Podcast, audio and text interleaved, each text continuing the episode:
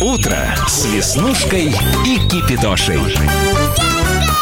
Международный день дарения книг. Например, можно подарить не цветы в День Святого Валентина, не коробку конфет, которую ты съешь, а какую-нибудь классную книгу о любви, например, поэзию Александра Сергеевича Пушкина. Как раньше говорили, помню, когда я был еще молод и юн, Что? книга – лучший подарок.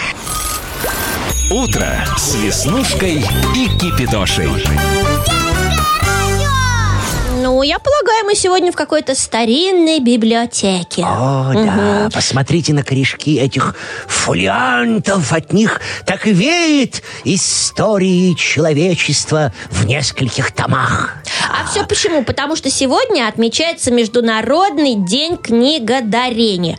Современный, достаточно молодой праздник. Дело в том, что идея этой даты родилась в 2012 году, можно сказать, совсем недавно. У одной, одна- у одной английской писательницы, мамы двоих детей, Эммы Перри. Она всю жизнь посвятила популяризации детской литературы. Ну, давайте читать книги, ну, давайте дарить их. Столько всего, столько авторов. А кроме написания книг, она ведет свой тематический сайт, где общается и дает советы всем родителям, которые к ней обращаются. О, в 2012 говоришь? Ну да. Что ж так поздно задумались о таком важном вопросе?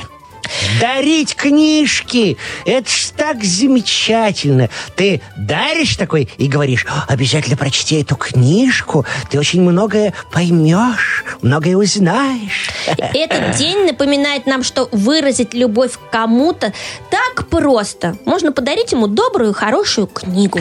Пожалуйста, сегодня, в день дарения книг, сделайте этот красивый поступок. Э, Посмотрите на свою библиотеку, выберите какую-нибудь э, книжку, ну, желательно, чтобы она была в хорошем состоянии, да, не потрепанная, и подарите какому-нибудь человеку. А может быть, и у вас есть книжки, из которых вы слегка выросли, и их можно подарить малышам, которые Да? только учатся читать.